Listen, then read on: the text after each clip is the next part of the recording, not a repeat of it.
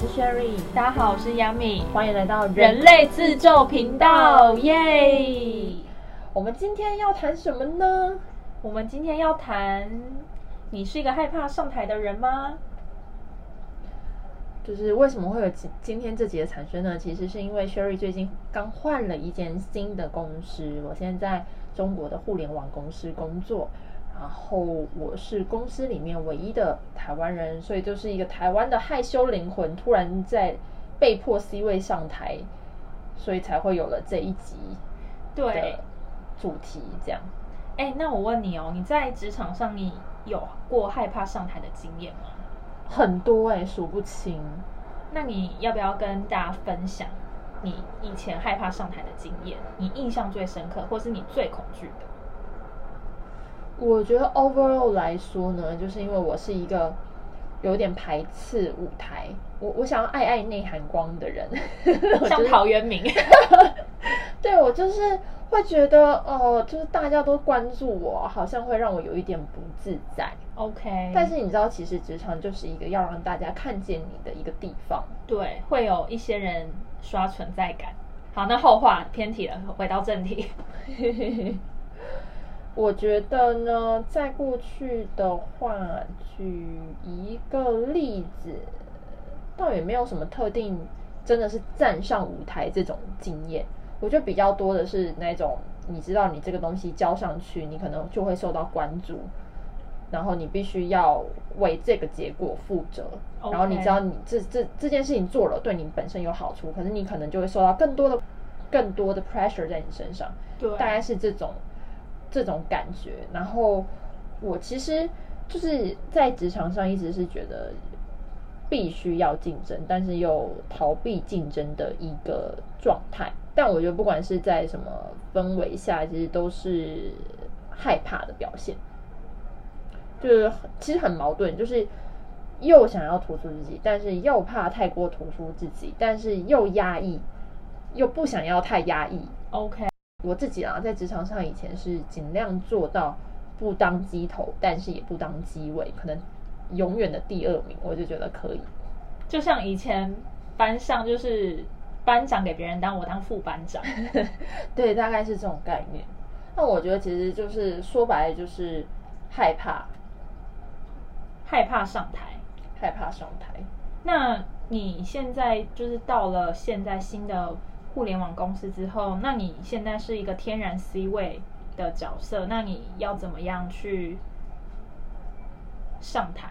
就是你就是一个天然的舞台，就是这个转换。有一句话我觉得很可以代表现在的状况，就是假装直到你真的变成。OK，因为其实对我来说，我知道这是我一个恐惧的一个一个一个过程吧，就是我我知道这是我一个内心的坎，但是不管是在工作上，或者是在人际交往上，或者是在各种场合上，其实更多的是你接纳了你自己，然后你不管别人，或者是也不是说不管别人嘛，就是你接纳自己本身之后，你要去接纳你周围的所有的环境。但包含接纳恐惧或者接纳上台这件事情，大部分的人都愿意待在舒适区，因为最舒服。可是我知道，我如果要扩大我的能力圈的话，我可能要到学习区。所以当然是学习区会有一点点不安或者痛苦，但是我会先强迫自己要到这个地方。比如说我最近就是搬家了，搬到新的地方去，跟非常一个 social 的室友一起住。OK，就因为我知道我自己是一个反应者，我会受到周围能量场的影响，所以我就是强迫我自己去接受这样的能量场，去接受准备要上台这件事情。然后大概是经过了这样的练习，很多次的这样的练习之后，我觉得我并没有太害怕了。嗯，嗯，就更多的接纳自己，跟更多的突破自己的心理素质去了之后，我觉得这件事情很有效的帮助了我自己克服内在的恐惧。所以这是 echo 到你刚刚说刻意练习，然后假装，然后直到变成？对，这其实也是一个心理研究，是这样去建议的，就是 fake it until become it。那你还会觉得太害怕太过突出而压抑自己吗？嗯，我觉得不用刻意去追求，也不用刻意去压抑，就是你是谁，你能做什么就做什么。所以 this is not an issue anymore。我觉得是更好的去内心自洽，因为这个 issue 是分层级的，可能第一个层级破了，它还有第二个层级、第三个层级。像 打游戏关卡打游戏关卡会一层一层破关。OK，、嗯所以这就是我们要不断的打自己人生的关卡吗。对啊，kind of。虾米有这样的经验吗？我觉得天然 C 位这件事情，我目前比较还好，但是最近有一种把我强强推上舞台的经验，嗯然后我也是觉得我好像没有准备好，但是其实我可能准备的已经到了，比方说八十五到九十趴了，但我始终还是觉得我没有准备好。然后直到要上台的那一天早上，我一直以为我是第二个上台，嗯然后没有想到临时也不是临时，就是我就是变成第一个要上台，嗯所以我就还是上台了。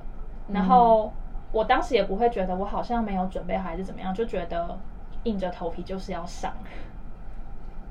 对啊，其实就是你前期准备的越充分，你当下就有更多的能力去临场反应。对，而且我觉得有一句话还蛮，我突然想到叫做“恐惧本身”，就是我们害怕的是恐惧本身，而不是那件事情。对，所以其实最大的要突破的东西是自己的心魔。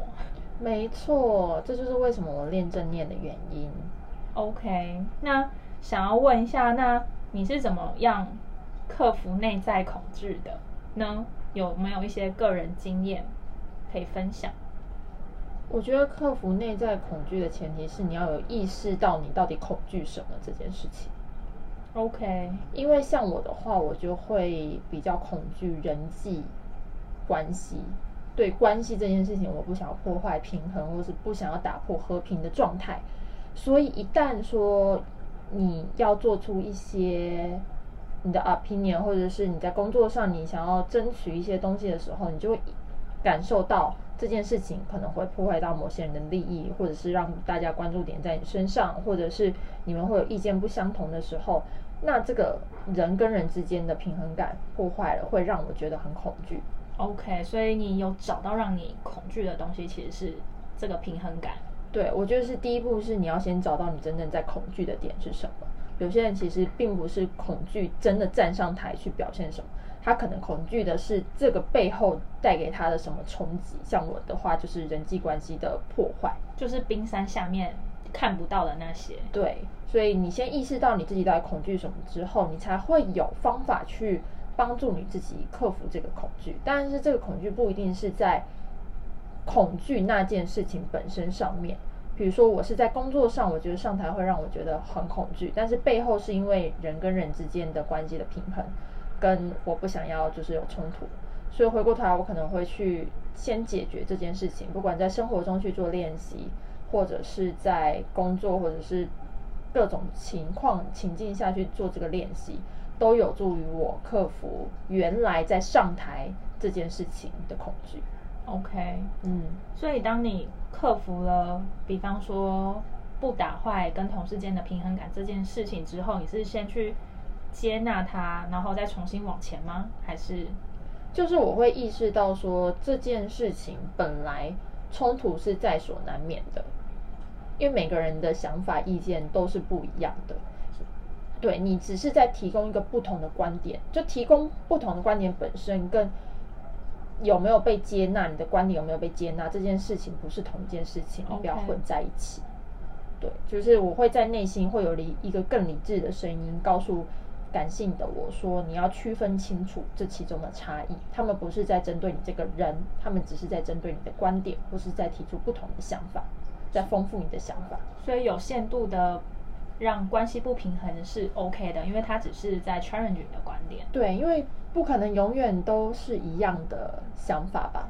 那你这样就没有进步的空间，因为每个人都跟你想一样的，那那你就不知道你这个想法到底是不是可以有在进步，或是哪里需要再改进啊？了解。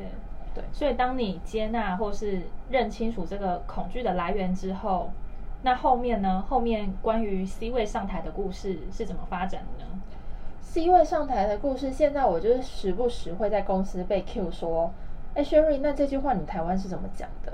最近有一个很好笑的，就是台湾叫那个呃打火兄弟，你知道是什么吗？消防员。